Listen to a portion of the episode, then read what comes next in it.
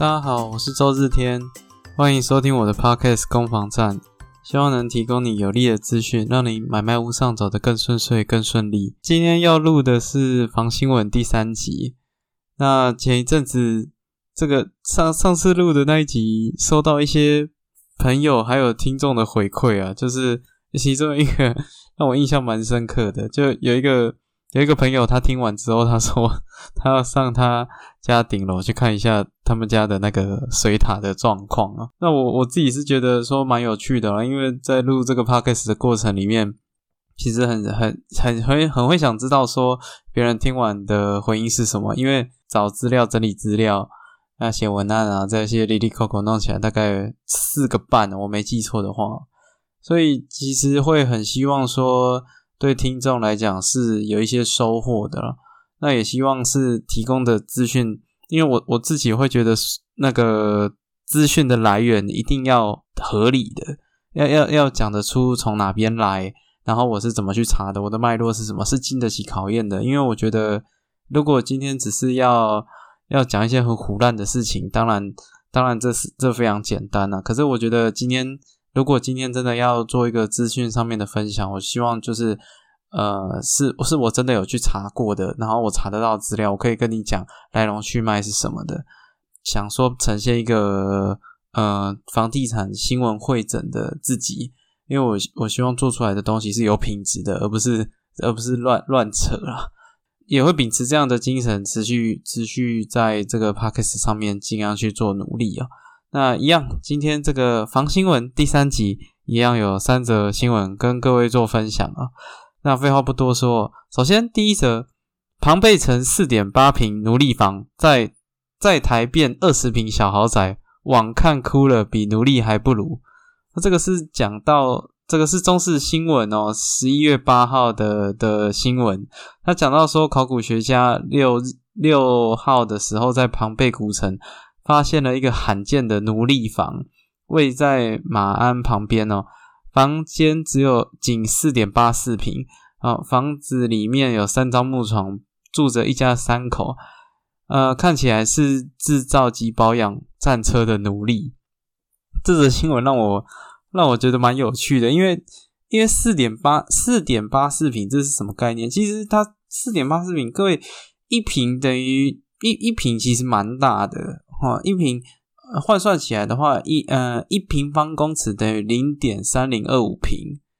那这个这个四点八四平，其实是换算起来，这空间三个人住是有点挤啊。但是但是就是还 OK。就我我指的还 OK 是指说，就是只有只够你躺着休息而已。你说其他的什么什么洗手间啊，哈那些可能就没有办法。那我觉得这个新闻很有趣的地方是在于说，如果今天呢，呃，下面有那个网友天马行空就有讲到，如果这个案件再加上一点五五平的阳台，哦，零点六六平的雨遮，然后公设比三十五趴，还有九点二六平的停车位，如果是这样子的这种台北市的这个套房加车位的这种规格去计算的话，其实它大概 total 的平数在二十平左右。哦，所以就还是 说看清楚了，这可是总价二十平的精品小豪宅。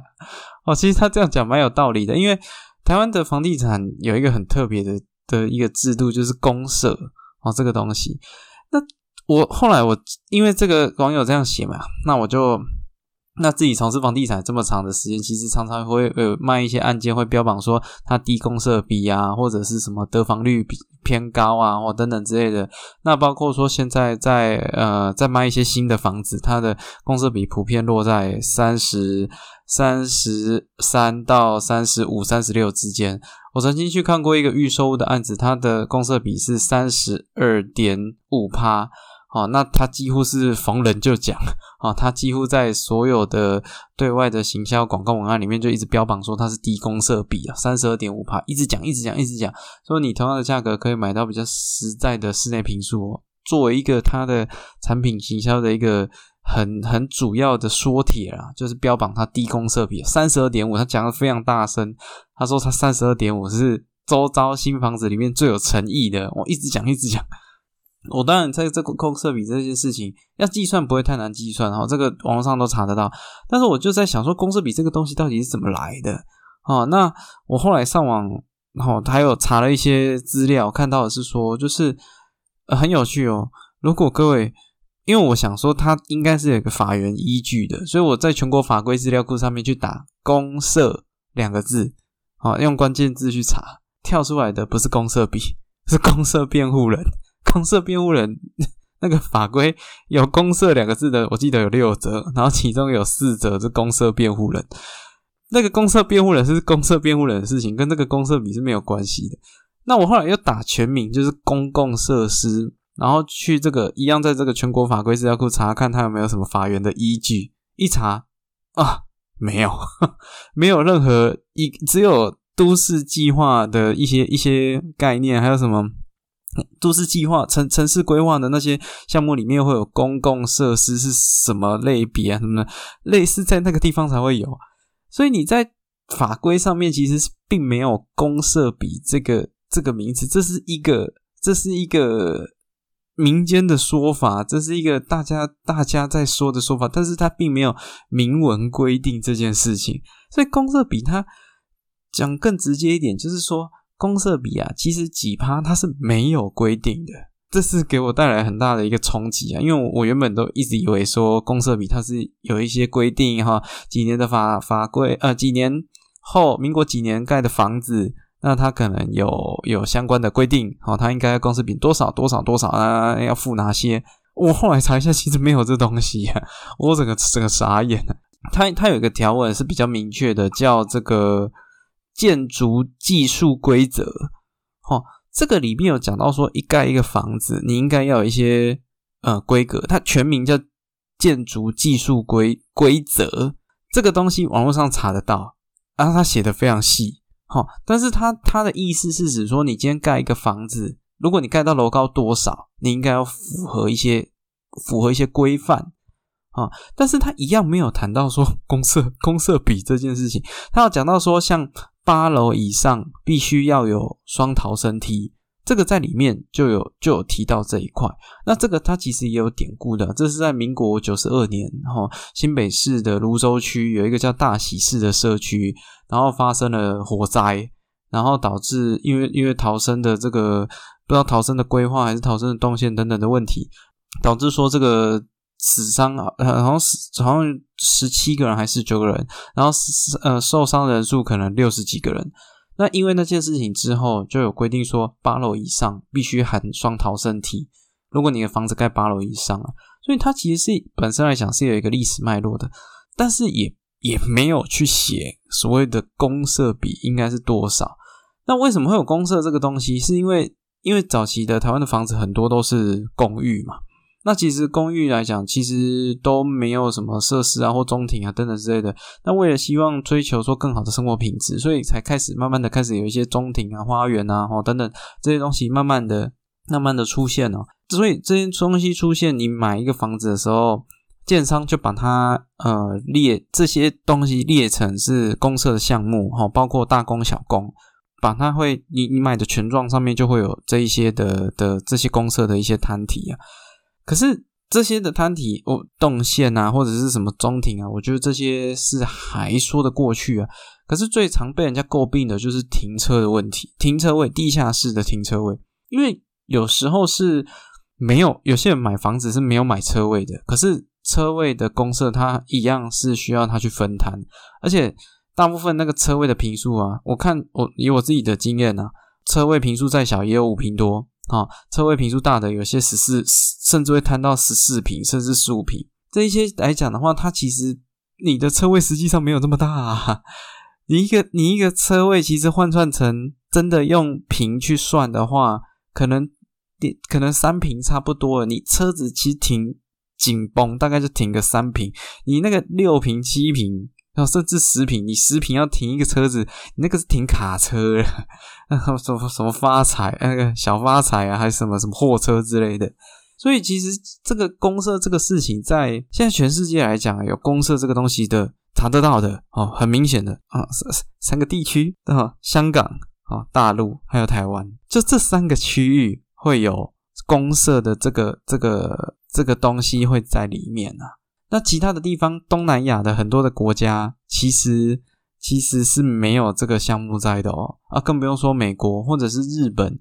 都是以食品哦作为这个买卖的一个标的啊。所以其实公社比啊，有些我我我我觉得今天我看到大部分的新闻，应该是说大部分跟这个公社的讨论的相关报道啊。很多都是建商都会有一个说辞啊，他说啊，因为现在什么什么哦阳台啊哦逃生啊哦那还有一些什么什么公社啊哦中庭啊，所以我们才必须要有这么多的公社公社去摊提这一些啊这一些设备。我我认为这其实不是一个真话，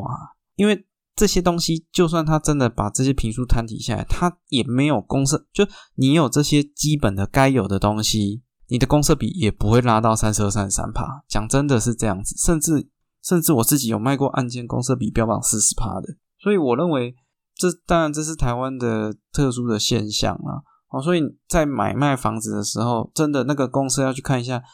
并不是说呃，不不是说它公社很少，它就会公社比很低哦。哦，这个这个不等于你，你真的要拿它的权状去看，那只是因为现在台湾的游戏这个这个游戏规则是这样，你只要买新房子，你的公设比很难很难很低，因为这已经是一个建商大家的游戏规则，大家都这样做，不管你是小建案或者是大建案，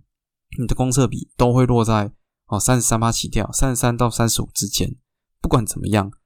你都会在这个地方，这没有办法，除非。你真的受不了，你就只能逃离鬼岛啊！你可能只能去去国外买房子啊，或者你在台湾，这个现在的事实就是就就是这样。所以在买房子上面，我真的还是很强烈的从两个方向去考量了。第一个就是总价，第二个就是室内的平数。哦，这两件事情是最实实在在的，因为你不会住在健身房，你不会住在游泳池里面啊，你也不会住在儿童游戏室。哦，我觉得最终还是你室内几平啊，这个房子总价多少是你可以负担的。我觉得这两件事情才是最重要的。其他建商跟你讲说什么公社不拉不拉不拉，或者是什么什么低公社的标榜或高公社的标榜，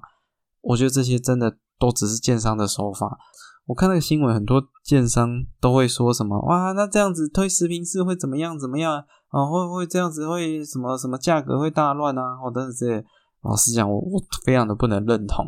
因为国外都是十平制，难不成国外的都都都出事了吗？那那很多很多的国家，他他们都是采十平制的，他们你说十平制就没有公社，并没有哦。以东南亚的国家，像马来西亚，我查到一个资料，有有看到说的房子哦，很多都是标榜，呃，它都是用十平去做做计算，但是它还是有公社哦。但是它的公社就是由建商这边去去承担，哦，所以反而是说建商必须把公社盖得很棒，哦，那才会吸引到这个高高端的高阶的客群去购买他们的所所盖出来的房子。如果往十平制去靠拢，哈，或降低这个公社比，就会导致呃很多的问题延伸。我个人认为这是讲真的，这这这这我不能认同啊。因为法规上面确实没有这个相关的规范，那也导致说这就是一个缺口。所以，如果以后在看房子的时候，请记得总价多少，室内多少啊，你可以接受。我觉得这才是最重要的。希望大家都不未来不会因为房价的关系都住在这个奴隶房，不要说住的住的房间比这个这个保养战车的奴隶的室内空间还来的小。那我觉得这这就是一件很悲伤的事情啊。好，这个以上这是。庞贝城的故事跟各位做分享啊。第二则，法人逃命，房地合一税创新高。哦，今年前今年前三季盈利事业缴房地合一税实增金额高达七十六点七亿，创下史上最高纪录，也超越二零一六年正式实施房地合一税以来四年税收总和。其中，台北市高居全台六都之冠，达二十九点九亿。台中市以十二点九亿排名第二，哦，这个是在讲到房那个二房地合一二点零实施之后，法人在做一些呃移转啊，哦这些这些不动产，因为有些不动产是用法人的名义去购买的，那他们的税收的状况啊，当然这个这里很新闻很贴心的，还这个是工商时报十一月九号的报道。那他有做一个图表哈，是是有关于税收的状况。可是很奇妙，我我老实讲，我我查不太到这个讯息。我我有去上财政部的网站去查，有一个东西可以查，它的它的全名叫全国全国赋税收入初步统计。这个呢是有点像是月报哦，每个月都会财政部会公布这样的资讯，在它这个公布的资讯里面哦，可以看得到房地合一税课征的。呃，状况啊，那那比较有趣的是，如果你把这个月报打开来，你会看到房地合一的税收，它它有标榜说它是拿来去做住宅政策与长照用途了。啊，这个是房地合一税当初是呃去去去收的的出发点是这样子，没有特别感受到了。希望希望这个这个政府在这一块可以更更有利啊。我看了一下跟。这个放在一起的还有一个是那个那个烟税哦，就是烟的税啊，烟的税跟房地合一的税，它是放在同一个项目，都是做长照用途以及住宅私测使用。在这个十月的统计里面啊，房嗯房地合一税的课征金额是两百二十二亿啊，来自房地合一课征的所得税。那两。两百四十亿是来自于烟税，也就是说，在十月的课征里面，烟课的比房地合一还来的多。我我觉得这是一个很诡异的事情啊，因为其实十月开始，我我不知道它的课征的基准时间点是什么时候开始算，但是这七月一号之后，房地合一的二点零已经正式上路了。我我相信这个十月的这个统计应该也是七八九十，它统计的结果是比一。台湾的烟税课的还来的少啊？你说这样是多还是少？老实讲，我也我也不是很确定。我觉得房地合一如果是一个这么大的事情，然后再加上从七月开始房地产又一直交易量又大增，那照理来讲，应该是一个很重要的一个税收来源，它应该是很惊人的啊。但是还还是还是其实全台的抽烟人口非常非常多，是我低估了这个这个抽烟的这个人数的问题。其实房地合一税。呃，当然，它是它的前提是有获利才课税，政府也一直在想办法让这个税制完整。可是因为有土司有财的概念，还有台湾的建商真的很厉害啊，其实很多的真正该被课税到的范围，可能其实还是会被规避掉了。还是希望说这些税收啦，或者是这个税制，可以让呃整体来讲的房地产是健全的发展啊，不要暴冲啊，因为。其实七月过后这样暴冲，我虽然身为不动产的从业人员，可是我觉得这没有很健康。我不知道接下来的房市会会怎么去热络下去。当然，有一些比较正向的、乐观的会认为说，哦，这一波就是因为通膨的等等的关系，所以才这个状况。可是。啊，我觉得拉太多了。老实讲，我觉得拉太多了，那就啊，就希望那不论说买的都买的是很保值的产品，那卖都是卖到一个很满意的价位啊，那这样就就就且战且走吧。啊，这个这是我第二则的新闻的分享啊。啊，那分享了这个两则这么这么沉重的新闻，我这第三则来点轻松的啊，轻松的。好，第三则的。房地产新闻分享哦，台积电产生短链效应，上下游小鸡慈溪落脚高雄，这是一个蛮大的新闻哦。就是一直有讲到说高雄的男子啊，台积电会去那边设厂，所以那边的房价就一直有有很多的期待的心理从那边产生呐。那后来原本一度讲说不见得会去那边设厂，结果最后终究还是被判到了。啊，那他设厂的位置在那个炼油厂的旧址，那在高雄那里其实带来很大的一个话题的一个效应啊。那其实我本身来讲，我对于这个新闻来说，我个人的观点是认为说，其实它不是一个很健康的新闻，因为呃，并不是说你今天有设厂。然后那个地方房价就会涨，那那到处那台积电是不是全世界各地设厂，那全世界各地房价都会涨？其实它不是一个这么简单的一个效应哦。以我自己从事房地产的这这些年的经验呢，一个话题的一个一个炒作啦。那像我本身在新北市这边服务，像很久很久以前，啊，林口有讲到说很多的，呃，不论说是一些行政中心，啊，或者是什么什么司法园区，还有说机捷通车，哈，等等之类的，啊，然后造成了林口房价的上扬，又或者是说像这个新庄有所谓的副都新，有有这个中央联署办公室，或者是机场捷运环状线。还有这个红会广场、好这些等等之类的，其实很多地方的房价带动啊，都是我说真的，我我讲真的是比较偏是炒作了，就是东西其实还没有到位，但是就是先跟你画饼，讲说到时候有这些东西进来会有很大的变化，那实际上会不会有这些变化？会，但是不是不是建商或代销跟你讲的那个时间点。像以我知道的这个新庄复都新为例哦，当初在一百零三年的时候，一度房价有高到呃，可能五十五万，甚至到六十万，甚至还有六十六十出头的。远雄在那个地区有十个案件。